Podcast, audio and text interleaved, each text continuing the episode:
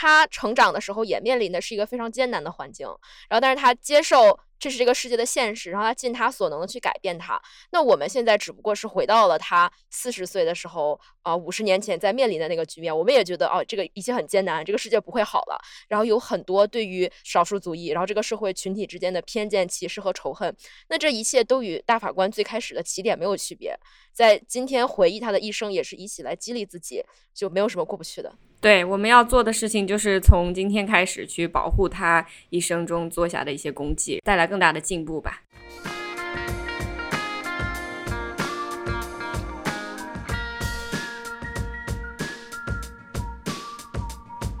大家好，欢迎收听第三季第十九期的小声喧哗，我是主播 Easy。小声喧哗是一档从影视文本中以女性视角来观察和批判世界如何被塑造的播客。如果你喜欢我们的节目，可以去爱发电和 Patreon 上支持我们，筹到的钱会被用于剪辑、设计等日常花销中。两个众筹平台的链接会放在节目的文案中。今天和我在一起的还有常驻主播 Afra。大家好，我是 Efra。我们今天还请到两位小声喧哗的老朋友，丹喵和三图。不需要介绍，不需要介绍的，我们还是一句话介绍一下自己是做什么的吧。从丹喵开始。嗨，大家好，我是丹喵，我是一位三年前的啊美国法学院毕业生，然后现在在一家公司里面做律师。啊，三图老师。大家好，我是三图，我是一个呃伪学者伪工资，然后现在在混法学院。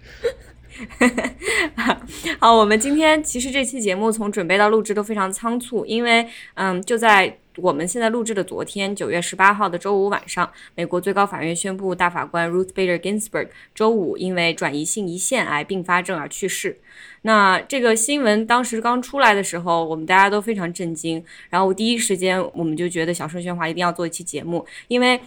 其实去年有一部关于金斯伯格的一部。传记电影，再包括二零一八年有一部关于他的纪录片，当时我们就都很想要做节目来聊，但是因为种种原因就一直推迟。那今天在做这期节目，感觉非常的不同。其实我还挺想问问大家，是是如何消化他去世的这个消息的？刚刚听到呃 RBG 去世的消息的时候，你们在哪里？是什么样的一种感受？我刚听到这个消息的时候，是我在跳钢管舞。确切点说，是我去曼哈顿的一个 studio 上钢管舞课，就是我已经刚热身完了，正撸起袖子准备大干一场的时候，然后看了一眼手机，手机上啪叽就弹出一条消息，然后当时我站在那儿，感觉心脏忽然被人插了一刀，然后眼睛里面 莫名其妙就充满了泪水，就是有一种巨大的悲伤，然后但是当周围又又有很多人，然后我又不知道这些人。就是可能也知不知道 RPG 是谁，但我又很不敢哭，然后又我又不认识那些同学，然后也不是很敢，就是立刻去跟这些陌生人分享这个消息。就我觉得我在一种很强大的、很私密的情绪里面，然后内心又有巨大的冲击。然后，但是我我觉得我报了那节课，然后我还是把那节课跳完了。我就不知道我是怎么怎么做下来的。然后很神奇的是，我跳完那节课啊下来之后，路过一家七幺幺，然后在七幺幺门外的啊卖冰箱贴的一堆。货架上，然后一眼就看到了一个 Ginsburg 的呃漫画头像，然后下面写着一句 I descend，然后就在那一瞬间，我让我自己的眼泪流了下来，就是觉得一下子看到了这个东西，就是又离开了那个 studio 的公共环境，然后就真的那一瞬间就哭了。哎，那 Afra 呢？嗯，因为我处的这个行业就是一个科技加上新闻的行业，所以我在就是 CNN 呀、BBC 还有。其他所有媒体在推送这条新闻之前，我就已经桑炮就已经知道这件事情了。嗯，知道完这件事情之后，我就是处于一个挺大的一个震惊中。但是我觉得自己好像当下没有没有什么特别大的反应，直到就是昨天晚上深夜和朋友聊天的时候，他给我发了一张照片，就是他呃去年在那个哥大的法学院，然后看 RBG 和一个人对聊对谈的时候，我看到那张现场发过来一张非常模糊的图片，然后 RBG 的他那个身材那么的瘦小，然后在椅子上坐着，然后我一下看到那张图片，我就我那个眼泪直接就啪一下就流出来了，然后正好昨天我有一个研究生同学。然后她生生孩子了，生的是一个女儿，这个是早上发生的事情。然后当天晚上不是 RBG 去世嘛？然后我当下就心想，我说如果我的女儿出生的话，我应该会给她就是 name after Ruth。哎，会不会一年以后好多宝宝都叫 Ruth？对，重新把 Ruth 这个名字给带火了。对，真的，我就当下我就想，我说如果就是就就就太巧，我说想我想我想我这个同学今天他女儿出生，该起啥名那就不用想了。哇，那三图老师呢？昨晚上我是当时正在跟一个朋友打电话，那个也是一个 PhD 刚毕业，然后这个想要去读法学院的一个朋友，所以就我在电话里面就聊了一些法学院的情况，然后给了一些。建议啊，然后聊了聊现在学术市场的惨淡，又因为有美国的疫情等等。电话打完正好应该是那个新闻爆出来，可能五分钟左右。然后我的电脑是一直开在那儿，打电话的时候没有在看，但是打完电话瞟了一眼电脑屏幕，发现推特上、微信上，就是所有的地方，我的屏幕上每一个角落都爆炸出同样的新闻。我就到另一个房间，我爱人在另一个房间跟他家里打电话，我就跟他说：“你看到新闻了吗？”他说。他说我看到了那个，因为我手机设了推送，所以我五分钟前看到了这个新闻。但是我们女儿在看动画片，她八岁嘛，灵宝八岁，然后她看动画片，她就停下来问说什么新闻？我们就跟她讲说 RBG 死了，因为她知道 RBG 是谁。我们给她买了一本那个 I Descend 就是那种改她的。传记改成童书的那个，然后，但是他不太理解说这个事情为什么影响这么大，所以我们就给他，我就给他讲了一下说为什么高院法官这么重要啊，然后他死了以后，接下来川普可以任命新的人啊，然后什么什么的，他听完了他就他也是挺非常担忧，对对，非常担忧，因为他知道他大概知道川普是一个坏蛋，然后他不会他不会了解的很深入的，但他大概知道一下现在。呃，情况很严峻什么的。本来我是有很多手头有很多工作要做的，那但是那个情绪可能比较糟糕，做不了，所以就打开了 Netflix，然后就开始 binge，我随便找一些东西，科幻片之类来看，就是跟政治没有关系的东西，呃，可能可能这样把情绪给消化掉。Ginsburg 去世这件事情，对我们。很多人来说都不只是一个新闻而已，而且我们震惊或者我们悲伤也不只是因为大法官他呃，如果说下一任接任会怎么样，对美国政治会有什么影响，这些其实都不是我第一反应想到，第一反应其实就是这么伟大的一个用自己的一生都在捍卫正义的一个斗士，他就就这么去世了。而且也不只是我们，其实，在 Ginsburg 去世消息传出以后的几个小时啊，我打开电视看到有数百个人就自发的跑去华盛顿特区最高法院门外去向他表达敬意。就这还是在美国有这个疫情的情况下，大家就这样自发的走上街头。所以我觉得他在流行文化中给他塑造形象也好，包括他一生确实对于美国法律和美国这个平权运动的一些贡献。这个消息的重要程度是远远超过他的政治意义的。如果说有听众不太熟悉他的话，嗯，可以先简单的介绍一下 Ruth Bader Ginsburg 这个人。他是享年八十七岁，在一九九三年的时候被克林顿总统提名，高票通过被任命为大法官。她是美国历史上的第二位女性大法官，也是唯一一位犹太裔的女性大法官。我其实特别想问一下大家，是从什么样的方式了解到她的？因为 Ginsburg 他应该是从一个高院身居高院的法官，然后在一个流行文化上有一定地位，应该是从二零一四年开始，就是他非常著名的那个 I Descent 开始。但是我其实比较晚了，我是二零一六年才知道他的。然后其中的一个原因就是因为跟选美那帮朋友认识了，然后 之后呢，那个关于政治的东西阅读啊什么的都与日俱增。说不定我看的第一篇。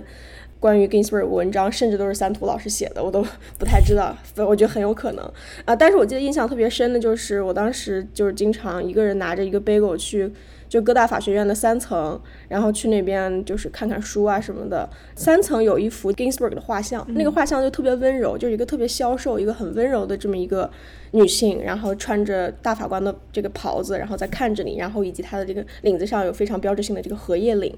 我当时就经常在他这个画像的注视下吃东西，呃，应该二零一六年是我认识他的一个那年，对，嗯嗯，我自己了解他比较早，因为因为我自己是一个本来做这个领域的嘛，然后年纪相对比较大一些，在国内的时候，呃，因为会比较经常看美国的高院的判决，再加上我是一个比平时没事喜欢看维基百科的人，然后所以看了一个判决就就会。从那个词条一个词条到另一个词条这样点下去，就所以大概零四年、零五年这样子，大概就就对他有点了解。但是真正要很熟悉起来，其实是到美国以后，因为我是零七年来美国的，然后零九年奥巴马上任以后，是我回头去了解 Ginsburg 的一个一个重要的时间点，是因为零七年的时候他有一个很重要的反对意见书。零七年有个案子叫做呃 Let Better。Ledbetter 是一个年龄很大的女员工，然后临近退休的时候，她发现自己在过去几十年里面的工资收入一直都比自己的男男性同事要低很多，然后被老板隐瞒着，所以她就回头要求老板补齐工资，但是被拒绝了。拒绝以后，她就告上法院啊，最后到高院以后，法高院那些保守派大法官说你这个是有追溯期限的限制，然后这个追溯期限要从老板第一次给你发工资开始算，然后 Ginsburg 就说你这个完全不合理，你应该是从。你什么时候发现老板拖欠你工资开始算？对，这个法律大概是这样子。然后。但是他是自由派，自由派法官是少数派。一般来说，反对派的大法官写了反对意见书，就是写了就写了。然后他当时有一个让他变得很著名的做法，就是他觉得某个案子他特别需要反对的时候，他会把自己的反对意见书在法庭上读出来。这个 Ledbetter 这个案子，他也是把反对意见书读出来了。他反对意见书里面他说，我的高院同事的做法太不公正了，然后我希望国会能够行动起来，国会能够修改法律，让这个呃男女同工同酬。奥巴马上任以后，零九年民主党夺。回白宫和国会以后通过的第一件法案就是这个 Ledbetter 这个同工同酬的法案，实际上就是 Ginsburg 在零七年呼吁的结果。零九年我看到奥巴马上台以后通过的第一个法案是这个法案，那我就回头去查他的背景，回头就注意到说啊，Ginsburg 原来在这个案子里面他是扮演了非常特别的一个一个角色，对，所以从那个时候就是说对他有一个更深一层次的了解。啊，没错，他其实做的这件事情和他一直以来的事业都是非常吻合的。他从一九七零年开始，当时是做妇女权利的一个一个项目，对吧？是在美国呃公民自由联盟。那个时候他出名，就是因为他通过非常 strategic 的方式向最高法院提交一系列案件来。确立了一些针对性别歧视的一些宪法保障，所以说很多大家现在去呃说他是什么女权斗士啊，或者说他是为女性权益的推动做了很大的贡献，其实很大程度上是说他整个一生的事业，不仅仅是他成为高高院法官以后。那丹喵呢？你作为一个就是学法律的人，包括现在也是一个律师，你你对 Ginsburg 的了解是通过什么样的一些渠道？我其实一开始是二零一三年在美国读法学院的时候，然后当时下学期在宪法课上学了一些涉及女性主义的案例，然后当时是读了呃金斯伯格非常出名的那一篇弗吉尼亚军校案子的判决，当时读下来就是把它当成一个纯粹的从法律的角度去解读这个标准的一个东西来读，然后对这个法官背后没有特别多更深入的了解，然后只是。从女性主义的角度，对他的这个判词和整个的逻辑印象颇为深刻。嗯，先闻其名吧，然后再了解他的整个人生的经历，也是自己查一些资料，然后包括同学之间，当时在读法学院，整体就是一个特别热爱讨论大法官的氛围。教授上课的时候会介绍一些大法官的事迹，就是这些都是大家当一些共同耳熟能详的传闻轶事来来解读。在这个过程中，了解到了他所做的事情。那个时候对金斯伯格没有建立起一种强烈的这种个人化的感觉，我还是觉得啊，他是一个事业上很成功、相信女权主义以及性别平权的这样一个律师法官。对他有这些个人化的了解，还是一三年，呃，史尔比康体他在那个案子上当庭宣判异议意见之后变成了网红，就是因为他变成了网红，然后大家开始关注他的一些事业之外的东西，比如说他跟他老公之间琴瑟和鸣的神仙爱情，哇，神仙爱情。然后她自己，她自己不怎么会做饭，但是老公变成了最高大厨的这么一段小故事。然后还有她跟斯卡利亚的友谊，这些趣事是慢慢的随着对她个人化以及她职业之外的一些发掘，然后慢慢走到心里的。然后慢慢就发现哦，这个大法官他不仅仅是一个事业上一直在推动女性权益以及性别平权、宪法进步的人，他更多的是生活上是一个呃亲切和善，然后有自己的爱好，然后并且。时刻在给周围释放爱，辐射一种美好能量的人。嗯，我觉得要不要我们稍微退回来说一下，就为什么作为一个大法官是一个极其极其重要的这么的一个一个人物，到底是个什么样的意义？为什么这九个人就仿佛像明星一样，就每个人都很关注他们的一举一动？因为在美国宪法里面，高院它是。在很多法律上具有广泛的这个管辖权和这个审审查权，所以国会的立法，然后还有州里面的立法，高院可以去推翻它。呃，还有一点就是说，整个联邦法院体系的法官，所谓的 Article Three Judges，就是司法系统里面的法官，他们是终身制的。终身制也就是说，这个你一旦上任以后，只要你自己不主动提出退休，你就可以不断的当下去，也就意味着说他。在政坛上他要发挥的影响力，其实比总统还有许许多多的国会议员要大很多。虽然说这个高院他自己不能够。主动的去立法，不像国会那样子，我可以主动的提出草案，然后订立一个法律。尤其在美国现在党争越来越严重，然后国会经常形成僵局的这个政治局面里面，高院实际上起到了替代的立法者的作用，包括它可以推翻国会已经好不容易订立的法律，以及它可以在宪法条文的基础上，或者在某些特定的法律的基础上，它重新去解释这些条文，然后给出一些新的法律走向。嗯，所以实际上它在一定程度上。扮演着这种这种至高立法者的角色，然后这个至高立法立法者还是终身制的，这就意味着说他们在美国政治结构中的作用是非常非常巨大的。对他话语权非常非常大，而且就像三图老师说，他对美国政治格局的走向是以十年为单位的。Ginsburg，我觉得他之所以在这九个人里面吧，至少在我看来，他应该是。普通人最熟悉的一个人，嗯，更多的是因为流行文化对他的塑造。刚刚丹喵也提到 Shelby County 那个案子，在那之后，他为什么有特别特别火？突然就是有一个法学院的学生看到了这个 dissent 的时候，他就就内心非常非常的激动，然后所以他就把那个词改编成了 Notorious B.I.G 的那个一个说唱。Notorious B.I.G 是一个非常有名的说唱歌手。跟 RBG 都是布鲁克林人，所以这个法学院的学生就灵机一动，觉得可以把 Ginsburg 包装成一个非常酷炫的一个饶舌歌手，然后所以他从此之后声名狼藉的 RBG 就 Notorious RBG 就变成了相当于他的一个符号吧，就在整个流行文化中，他的地位就得到了很大的提升。那我其实对他个人的一些生平啊这些东西的了解，还是通过电影传记和读别人写的关于他的书开始的。就二零一八年的那部纪录片，就是叫。R.B.G 那部片子的制作人之一，其实是当时我在读新闻学院的时候的老师，所以我当时对这个片子非常非常感兴趣，然后就去看。我觉得总的来讲，它还是。嗯，比较公平的吧。但是这个片子虽然解释了他一生中的成就，但更多的是把它放在了他在年轻人心目中的一些地位。就是像丹喵之前他在 Seven Eleven 就能看到 RBG 的冰箱贴，然后钥匙链儿，然后包括他做成各种各样的头像。这个事情我觉得好像在高法的任何一个法官身上都是前所未有的。我觉得和他。本人是一个孱弱的小老太太，包括她在整个美国自由派心目中的地位，这个巨大的反差是让她成为了一个类似于摇滚明星一样的一个一个文化人物。我其实特别想问一下，你们有没有看过关于 R.B.G 的这些流行文化的作品？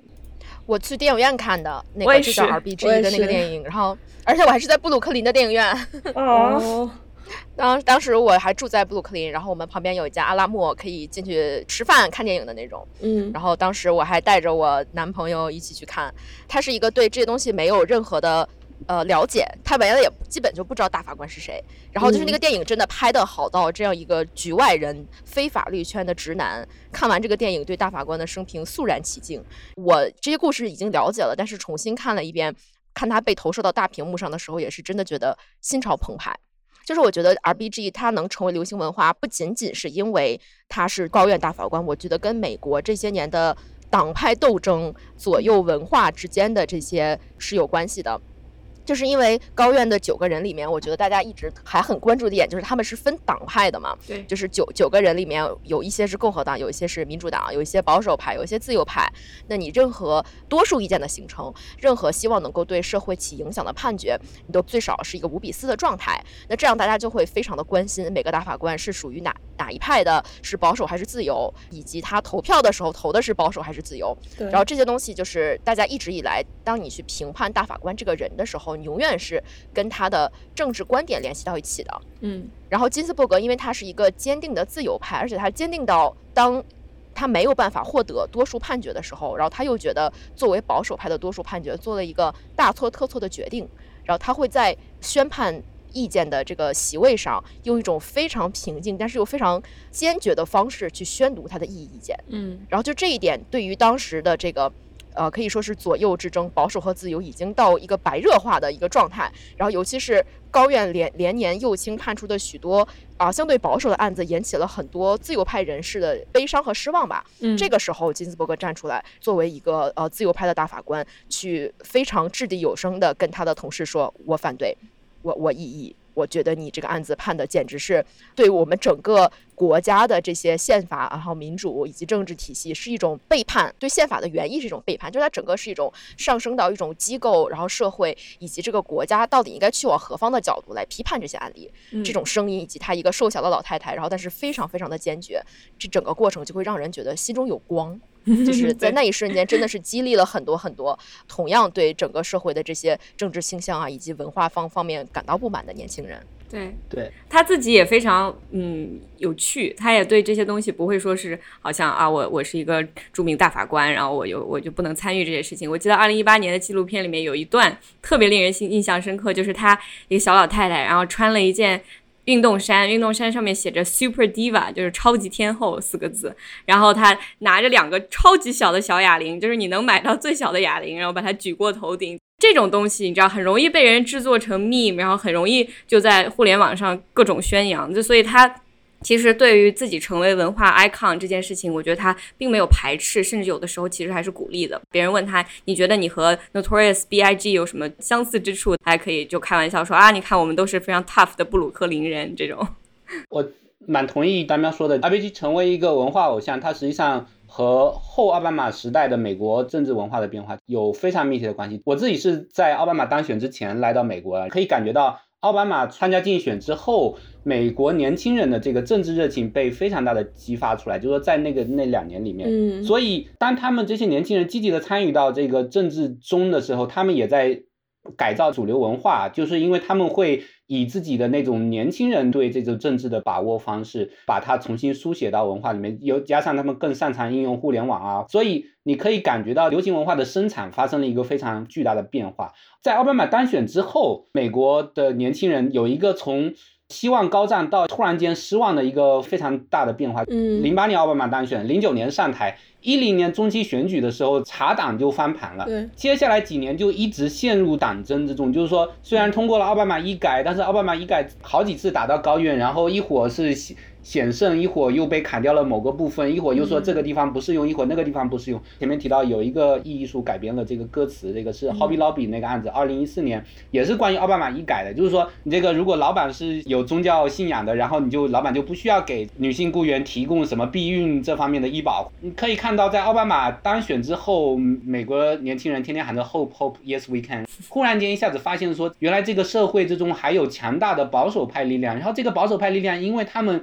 出于对左翼政治的这种排斥，他们就越来越走向阴谋论，越来越走向那种很极端的这种思维。就包括我们后来看到 Trump 的崛起，实际上这中间有一个一脉相承的这个脉络在里头。所以在这种年轻人进入政治文化，同时又感到巨大的失望，同时被卷入这个党争和极化之中不知所措的时候，对大家免不了要寻找一个英雄人物，要寻找一个寄托。然后这个寄托就变成了 RBG，当然也因为他以往在女权事业中的贡献啊，包括刚才你们提到的，就是说人格方面的亲和力等等，使他成为一个文化偶像，让大家把这个希望寄托在他身上，好像觉得说他能够在对抗这个高院里面的这些保守派的势力。其实他并没有真正能够对抗，因为你真到了很重大的案件里面，高院的保守派大法官还是会以党派站队嘛，对吧？对。但是你可以感觉到，就是说这个背后实际上是一个。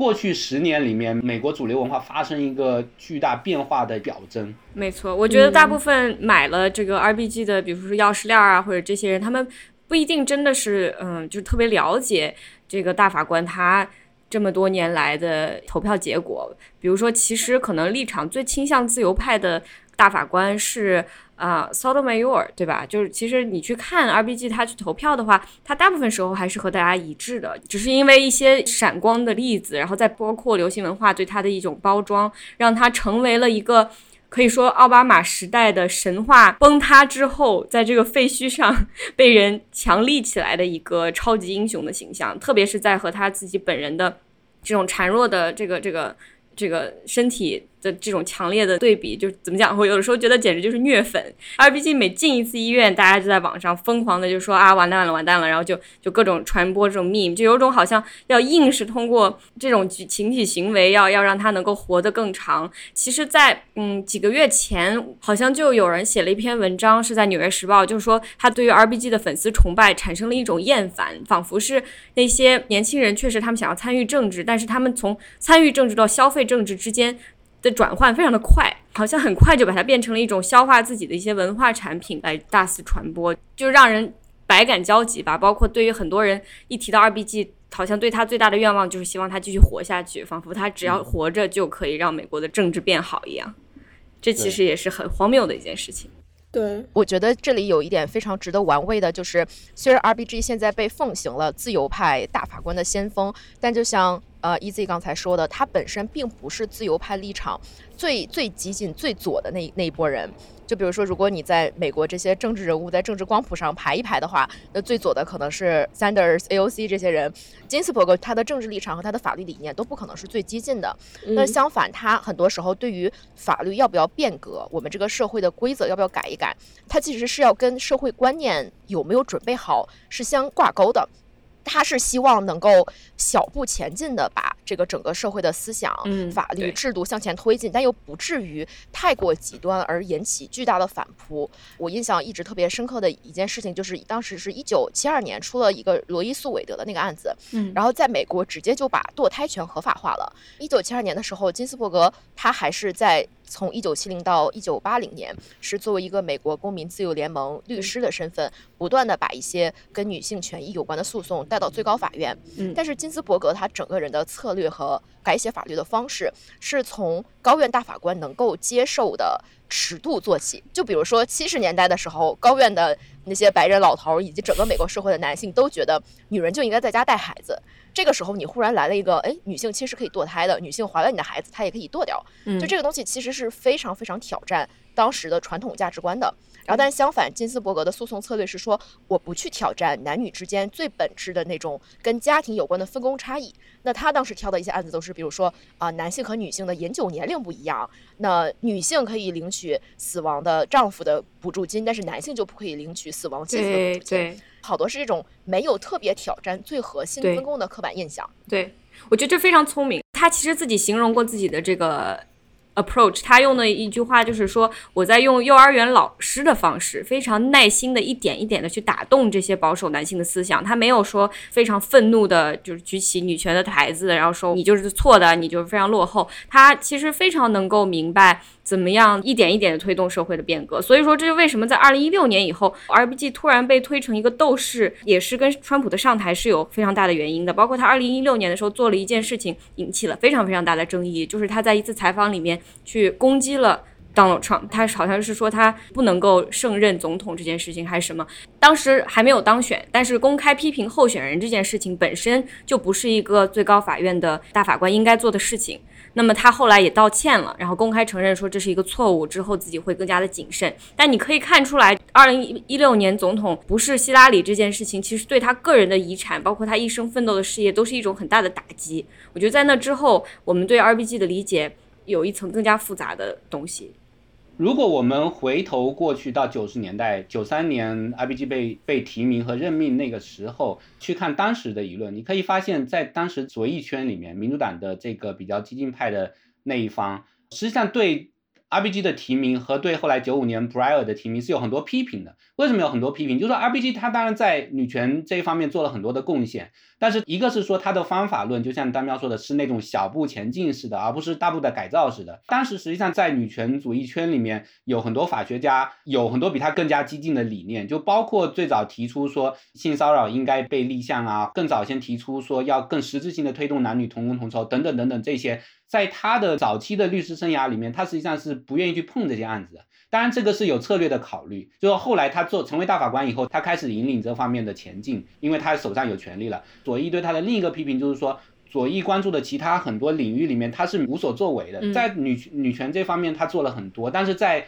劳工问题上，然后在这种大规模囚禁问题上，就这几年引起了很多重视。但是在九十年代的时候，民主党是。右转的，在克林顿时期，民主党是右转向向共和党靠拢，然后天天喊着严刑峻法呀，然后要要三证出局，诸如此类，然后很多黑人被关到监狱里面去，当时引起了左翼圈很多批评，说这样做是错的，会引起很严重的后果。但是这一些 RBG 他当时是不关心的，然后这个。在里根年代和克林顿年代，工会被削弱，然后那些低收入家庭得不到福利保障等等这些问题，RBG 当时是不关心的 b r i e r 也是不关心的。所以当时左翼的很多学者和政治家就认为说，RBG 被提名任命 b r i e r 被提名任命是民主党右转的一个表现，就和我们现在对他的理解是截然相反的。对对。所以这让我想起，就是说。小镇喧哗不是前几期做了一期关于 Hamilton 的那个音乐剧的那那个，就和 Hamilton 这个非常像，就是说在奥巴马这个年代，在年轻人里面左翼政治复兴，但是首先进入主流文化视野的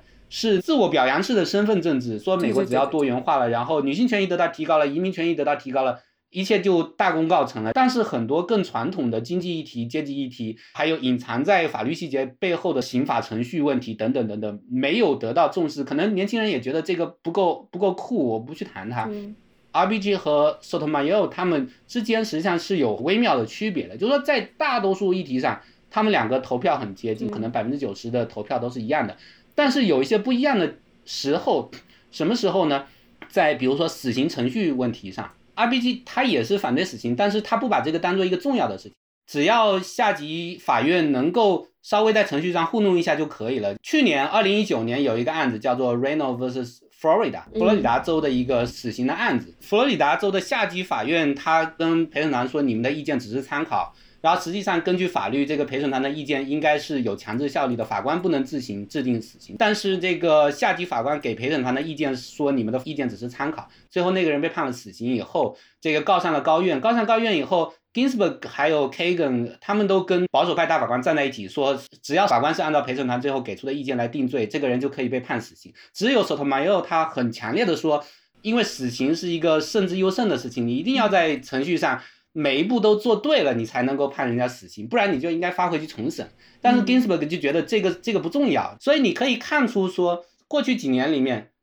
为什么是 RBG 成为了文化偶像，而 Sotomayor 没有成为文化偶像，说明 Sotomayor 重视的某些议题没有进入当代美国左左翼年轻人的法眼。这些问题跟很穷的人，可能是跟有犯罪记录的人他们有关的，然后这些有犯罪记录的人在你的眼里不够酷，他们。就算被判了死刑，也就这样吧。就是我就不去关心他。但是对于传统的左翼政治来说，这些人恰恰是最应该被关心的人，因为他们是最无权无势的人。嗯，所以你从谁成为文化偶像这一点，也可以看出说那个时代的政治文化，它的优点在哪里，它的弱点在哪里，它哪些地方被遭到了忽视。我觉得 R B G 它的 legacy 虽然很复杂，但是它毋庸置疑的就是它在性别平等这件事情上的这个这个 legacy，对吧？而且这个议题通过这么多年的铺垫，而且比较容易被大众所理解，所以可能这也是为什么我们大家提到它，很明显的就可以找到几个标签，包括他个人生活中对于美国系统性的性别歧视的这种反抗，包括他在事业中对于女性平权做出的一些贡献。我想到 R B G，可能第一反应就还是想到这些东西。我觉得他对女性权益的推动，一方面肯定是法律变革上的，就是包括刚刚我们介绍过的，从七十年代到八十年代，啊，他作为呃 ACLU 美国公民自由联盟组织的律师，将很多能够彻底扭转法律对性别歧视判定的这些案例带到了高院面前，然后这个肯定是。也是他当时被提名的时候最大的功之一。后来还有就是包括他进入了高院之后的一系列的比较经典的判决，就像弗吉尼亚军校案，可以算是他和奥康纳联手，因为当时那个案子是美国啊第一个女性大法官奥康纳。被指定来写这个案子的判决，然后当时金斯伯格应该才刚进入高院没几年，资历尚浅，但是奥康纳觉得这样一个对女性权益、对女性平权如此具有历史意义的这样一个案子，应该是由金斯伯格来写的。然后最后那个案子就是由金斯伯格来写，而且他也在当庭宣读了他的判决。第二点就是他作为女性大法官。在他就任高院之后的这个几十年内，尽量的去争取当时他的这个保守派同盟，已形成多数意见，在一些关于女性问题的比较关键的议题上，哦，包括还有九九十年代的凯西案，将女性的这个在宪法领域上取得的成就固定下来，然后不让保守派获得反扑，然后甚至是有可能像弗吉尼亚军校案这样彻底的再进一步，就是这些是他作为呃大法官的功绩。第三层，我觉得就是是他近一些年来。当他变成了整个高院九人里面的彻底的少数派，就是自从奥康纳离去之后，实际上他就失去了他那个最重要的摇摇摆票的盟友，因为另一个摇摆票肯尼迪对女女权问题一直就不是很关心，然后所以在很多性别平权相关的案例上，金斯伯格可以说是失去了他最重要的盟友，然后是当他。快被逼到一个角落的时候，他又变成了一个坚定不移的异议者和反抗者的角色。然后是这样一种自始至终都关注这个议题的决心。但是根据不同时代，他的不同情况，他会改变自己的策略，想着用什么样的方式才能更好的去影响世界。我觉得这是作为一个啊女权主义者，她能够成为很多很多人的这样一个偶像的情况，就是你能够感受到她关心的不是自己。嗯，就像今天有些人被黑，就是他其实是想。找这个很多人关心的点，然后来让别人看到他自己在说的话。就在美国呢，可能是想去宣扬女性议题，然后政客想让自己当选，嗯，然后或者是想让自己变成网红。但是就是你能看到金斯伯格，他自始至终的目标很明确，就是他关心这个议题，他会找到最有效的方式去推动它。那至于别人有没有关注到他，这个就不重要。比如说当。他在当大法官的时候，他会觉得这个判决意见是不是他主笔不重要。那如果肯尼迪更想主笔，那如果让他主笔，他就可以拿到这个有利于女性的判决结果的话，他会觉得那个这个机会可以留给别人。嗯，就是即使是他最后变成了网红，这反而更像是一个他只专注于议题，只专注于他自己想要改变世界的决心，而不是让自己变红，让他自己的地位变高。对，而这样一种坚定的信念所带来的一个副产品，我觉得这个是他最为感动我的地方。嗯，是的，是的。其实他早就可以退休了，像当时奥巴马期间，是不是就有人想让他退休来着？然后当时他没有没有同意，他是说自己只要头脑还清醒，就会一直工作下去。然后他八十七岁，其实这已经不是他第一次得癌症，他之前经过了好多次跟癌症的这个病魔的这种争斗，然后可以说是每一次都化险为夷。所以说这一次突然他去世，对我们大家来说都是一种非常大的打击。其实我觉得特别有意思的一点就是，我当时在看就是《The Basis of Sex》就性别为本这个电影的时候，我第一注意到的是，它其实这个电影的时间线的选择非常有意思。它是从呃，就是 R B G 进入哈佛法学院那一刻开始，然后它是在 R B G 打赢一场就是和性别有关的官司为结尾，所以它这个贯穿的时间基本上是和他当自己当大法官是没有任何关系的，是完全是在。他当大法官前大概三十年的那么一个呃时间，就让我想到说，我觉得人们现在对于 R B G 有很多比较狂热的一些崇拜，其实很大一部一部分程度上是因为 R B G 他的一个自我实现，是在当时一个非常不可能的一个环境下，他在六十年代选择去成为一个律师，选择去通过成为律师成为。一个他想要成为的人，我觉得这是他非常鼓舞和影响很多人的一点。我在想起 R B G 的时候，不是他打赢的很多呃司法案件，不是他推动了各种非常巨大的变革，而是他当时在照顾自己丈夫得癌症的同时，在抚养自己孩子的同时，完成了法学院的学位。我觉得这个是他作为一个就当下一个 rock star，我觉得特别特别有闪光点的这么一个一个人。嗯。对这部电影，其实是就是在他进入哈佛法学院学习，呃，第一次参加聚餐开始的。我印象很深刻，就是这个电影可以说是有一点戏剧在创作吧，就是因为当时 R B G 他是五百多个学生里面九个女学生之一，所以说当时他自己个人身上受到的这种性别歧视，可以说像空气一样无所不在。但是他整个人反抗的方式就是。做他自己，然后做到非常优秀，而且做到所有人都无法想象她能做到的情况。比如说她丈夫生病，包括她结婚生小孩，这些所有事情，哪怕一件事情压在一个人身上，都有可能让她学业中断。但是她不仅学业没有中断，而且还是当时他们那个 journal 的编辑之一，对吧？对，嗯，这是非常非常非常厉害的一件事情。而且看她的传记，我当时 不瞒你说，这非常就有一点不好意思，但是我记得当时我读他的传记以后，瞬间就有一种。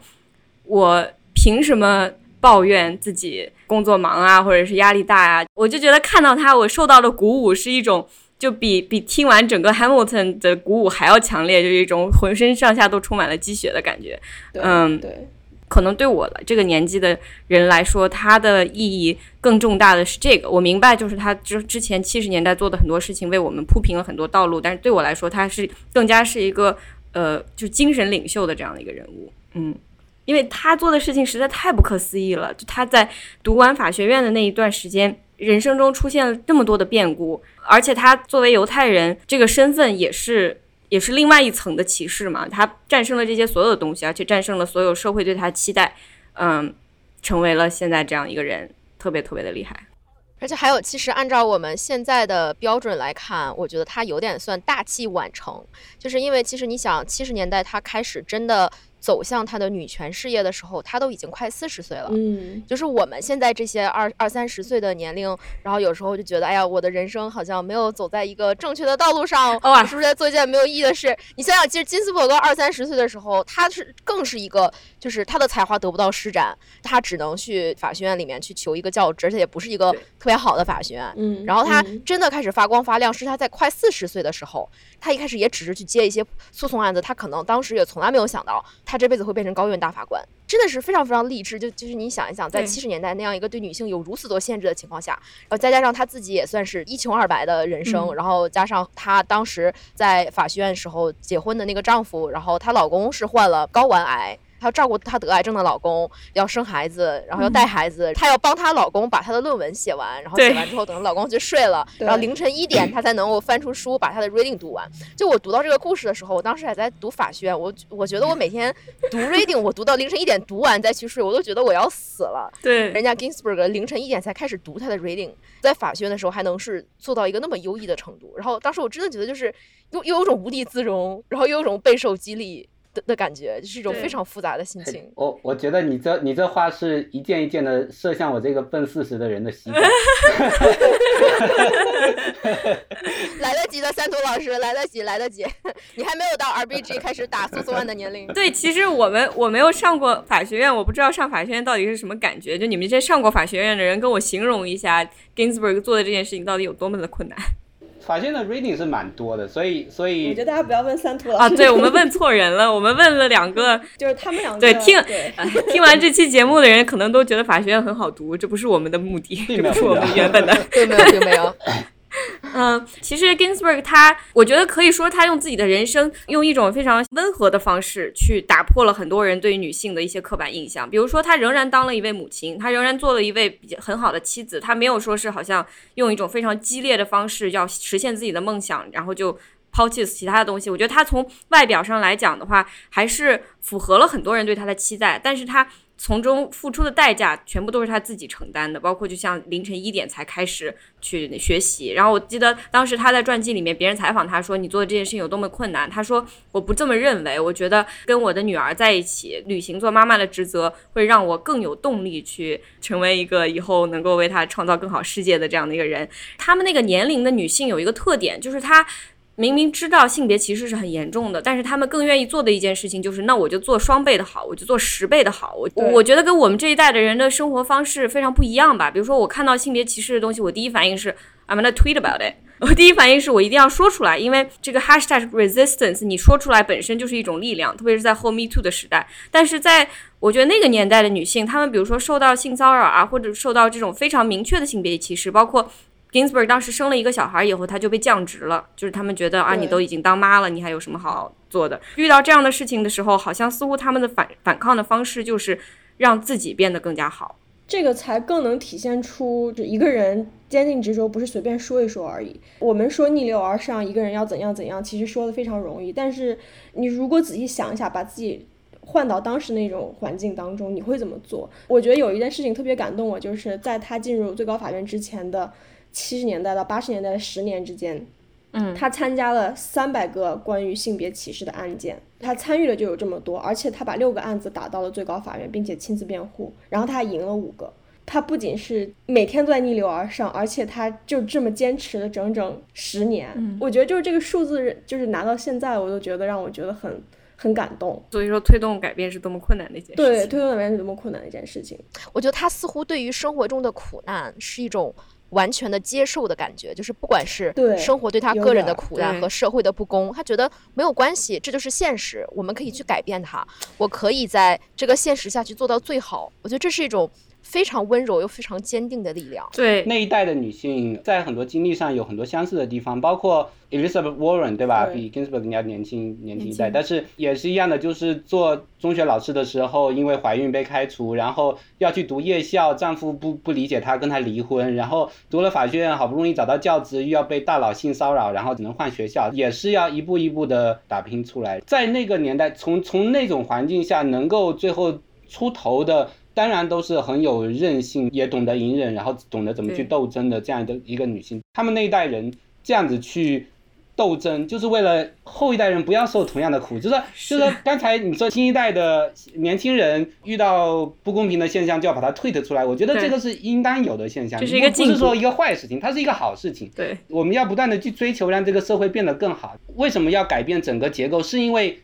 要让那些大多数没有那么强大的韧性的人也能够有机会做得很好。对 Ginsburg 当然很值得崇拜啊，他们他这个人格力量很伟大，这些都没有错。但是在那个年代，同样有其他许多女性，她们可能在韧性上比 Ginsburg 差了一点点，但是就是因为差这一点点，那同时因为这个社会对他们设下了重重的障碍，使得他们的才华无处发挥，这是一个更巨大的遗憾。也就像我们看这些名人传记，比如说包括像 Michelle Obama，也能看到说他在强调个人奋斗的背后，其实忽略了很多系统性的问题嘛。然后对 Ginsburg 来讲，其实也不是光他一个人的努力，比如说他的伴侣 Marty Ginsburg 就是一个非常非常了不起的人，我觉得，因为他作为一个男性，又是白人男性，而且他好像是。有一米九还是多少，反正就是那种我们传统意义上来讲一个非常成功的一个男性，他愿意为了 Ginsburg 做他的副手，后面 Ginsburg 当选大法官，其实跟他的努力和他为人和他的这种魅力，包括他去各种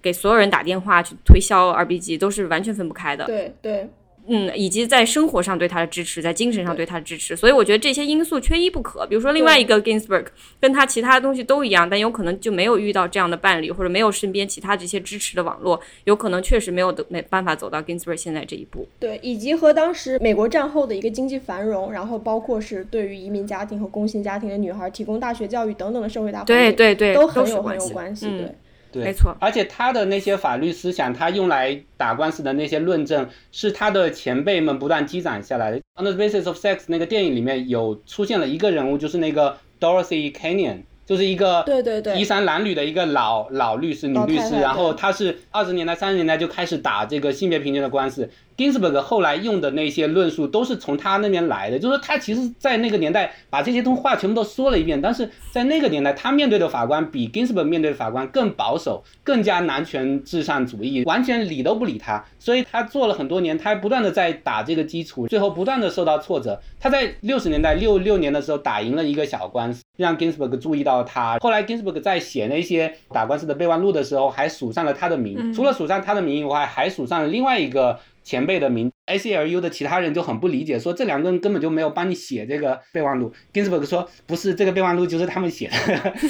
我只是传声筒而已。如果没有这些人辛辛苦苦的打这个基础啊，一代一代一代的去打这个官司不断的输，不断的输，最后不可能他赢下来，对吧？对对对对对，没错。我记得当时那个情节，我印象也挺清楚的，就是他一直好像多年以来一直在找一这样一个案件，就是要找一个这个人的性别是男性，所以他承受了这种性别歧视不公的这么一个案件，然后突然这样正好让他找到了。其实我觉得就是把这个案件作为一个影片的一个高潮的处理，其实也是有一点点，嗯，有失公允吧，让我觉得有点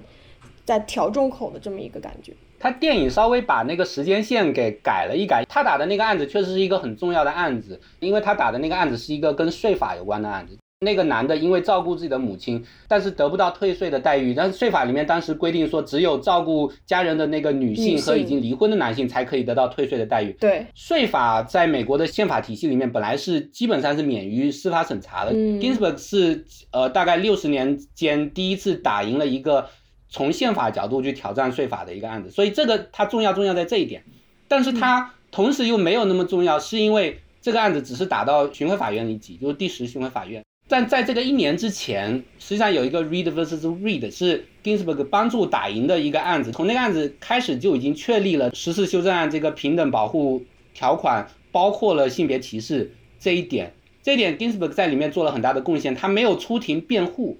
但是他写了这个备忘录。嗯，后面第二年他打的这个税法的案子，实际上就是基于他头一年赢下的这个案子直接应用过去的。明白。但是电影为什么选这个案子，没有选前面那个 Reed 的案子？而且电影把这个时间线变了一下，把这个 Reed 的案子和那个税法的案子变成同时进行，这样子就为了显出 Ginsburg 单庭的口头辩护很重要。电影里面你你如果没有单庭口头辩护这个环节，观众们感觉不到那个那个戏剧张力，对不对？对。然后头一年的那个 Reed vs Reed 那个案子，所有的备忘录都是他写的，所以他真正的贡献是体现在 Reed 那个案子上面。嗯。但是电影没有没有办法这样表现嘛？你如果表现他埋头写那个备忘录，你很难把那个张力、戏剧张力给表现出来。对，实际上 Ginsburg 背后他真正做的贡献，以及他在那个前期的那个铺垫，实际上是要比这个电影里面呈现出来的还要深厚很多。嗯，对，就是感觉很多时候这个社会巨大的变革，以及个人对历史非常大的贡献，往往都不是我们以为的一些高光时刻。就很多时候可能就是你埋头苦写。我在想金斯伯格在那儿写备忘录的时候，他会不会有一种哎这个。这个东西为什么我在写呢？为什么我没有去上庭辩论呢？对，就他可能也觉得这是他写过的无数个备忘录中非常平凡的一个。然后，但是其实历史，然后以及个人的命运、英雄的塑造，都是由这些一点一滴的看似平常的小事，然后汇在一起，就像。呃，一个音乐的音符一样，然后它就变成了一个宏大的命运交响曲。对，所以我们自己在做自己觉得非常平凡的事情的时候，也要想到，说不定这就是以后对回回想起来。You never know. You never know. 对，比如主持小声宣法啊 也许我们这个节目就载入史册了。哎呀。其实 RBG 去世，大家都好像受到很大的打击。另外一个原因就是很担心，离大选只剩一个多月的时间了。在这个情况下，高院突然空出来一个席位的话，这到底意味着什么？我其实都有点特别不想去看这些评论，因为就觉得 too soon，你知道吗？就我现在还想花一点时间去缅怀这位，对，消化这个新闻。但是我确实明白这件事情对于美国接下来的政治的格局走向非常非常非常的影响深远，所以我们还是要稍微的谈一下吧。对，二零二零年的美国这意味着什么？是不是像很多人说的一样，美国已完？对我还想补充一点，这个问题就是呃，RBG 在临去世之前，他的一个遗言就是说，我最热切的一个愿望就是希望我的这个大法官的职位一定要被下一任的这个总统去任命。我其实也想让林瑶和大喵来解释一下，说为什么他会说这样一句遗言。现在离大选还有那个一个多月时间，然后。就算 Trump 这个大选输掉了，离新总统上任还要再再多出一个月，因为新总统一月份上任，在这个几十天的时间里面，假如说 Trump 任命了一个保守派的大法官，那现在保守派在高院里面，他的这个比例就会变成六比三，就自由派只剩三个，保守派六个。由于大法官是终身制的。现在我们假设川普任命一个四十五岁的大法官，然后他也像 RBG 这个年龄死，然后他就可以做四四十年的大法官，四十二年的大法官。也就是说，接下来就算你选举中民主党再怎么获胜，你通过一个新的法案打到高院里面被保守派大法官推翻，民主党的很多政策没有办法执行下去。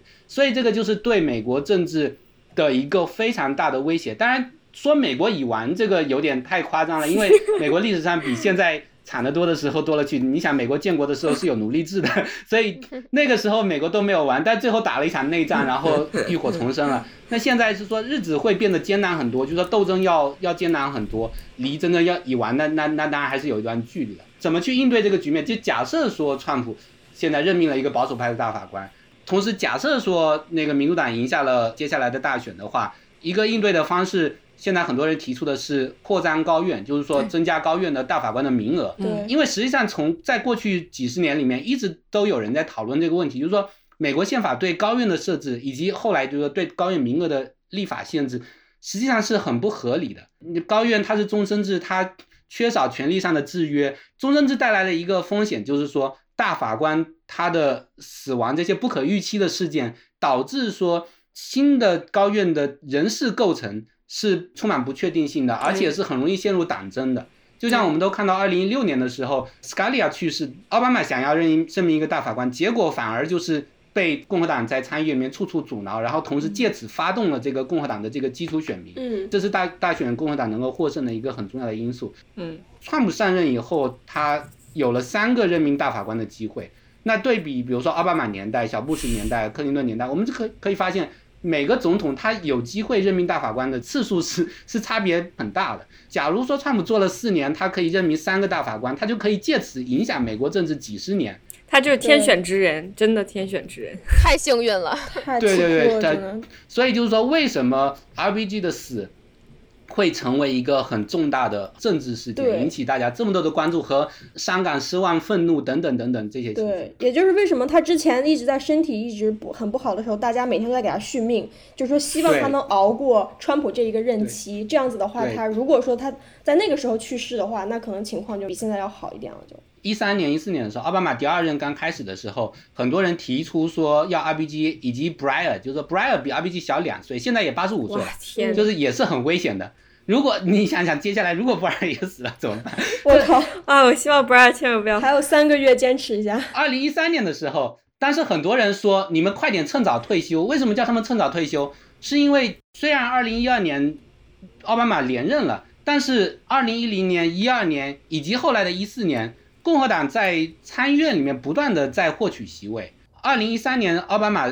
连任的时候，很多人都已经预测到二零一四年中期选举的时候，共和党很有可能夺回参议院。夺回参议院就意味着说，一五年以后，奥巴马想要再任命一个新的大法官，嗯就很困难了，就会出现二零一六年那个情况，对不对？对奥巴马对二零二零年提名的那个 Gallant，但是一直被阻挠，最后最后没有办法任命下去。嗯，所以一三年的时候，已经有很多民主党方面的学者、政政客测试等等，就是说你们两位年纪大的，但是 RBG 已经八十岁了，呃 b r i a 已经七十八岁了，嗯，赶快趁这个时候退休，让奥巴马任命几个四十几岁的，对，就可以高枕无忧了。但是 RBG 和 Breyer 都拒绝了，就是说在这个问题上，我是认为当时 RBG 和 Breyer 两个人都应该趁早退休的，因为最高法院这个职位，它不仅仅是一个法官的职位，它同时是一个政治家的职位。就是说你做这些事情的时候，你目的是要推动社会变革，推动社会变变革。好，你以前一直从法律的角度推动，但是同时你要考虑到你扮演的制度角色，你在政治中扮演的角色，你要想到万一接下来在几年中共和党掌握参议院了，甚至后来共和党夺回白宫的时候，那个时候你身体要是不行了，你做不下去了怎么办？你就平白把一个位置让给了让给了共和党，那你前面几十年你好不容易得来的那些成果，全部都打水漂了。像现在大家都在讲说，如果川普任命了一个保守派大法官的话，可能就一下子废除了堕胎权。对，那从七十年代开始，美国女性辛辛苦苦打下了这一片天地，就一下子就没掉了。所以，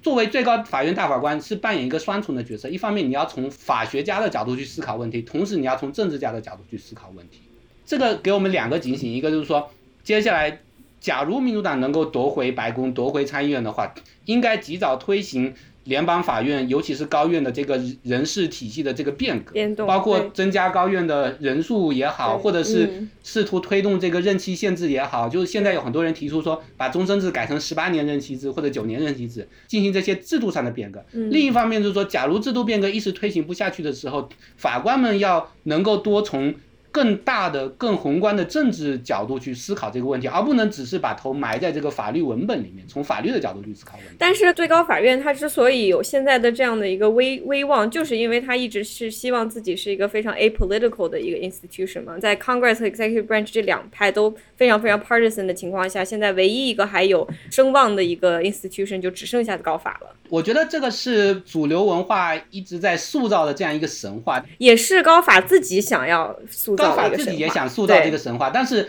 看高法的历史的话，它从来不是或者极少是一个非党派的机构。就说高法历史上，你看所有的判决，包括比如说两年前川普的那个穆斯林禁令，从法学的角度分析，你会发现说那些穆斯林禁令根本就站不住脚。对再考虑到川普在竞选期间以及成为总统期间说的所有那些这个话反目的言论对对对，很明确的，你会嗯觉得说这些禁令直接就可以被推翻，你会看那些法官们罗 Roberts 啊或者是什么的，他们用很巧妙的法律术语去包装自己的意识形态立场，然后说，哎呀，这个川普的那些推特不需要考虑，这个因素不需要考虑，那个因素没有法学价值，那个因素没有法学价值，所以最后。哎，最后由于没有任何理由可以让我们怀疑这个这个禁令背后有什么动机，所以我们这个禁令就要就要去维护它。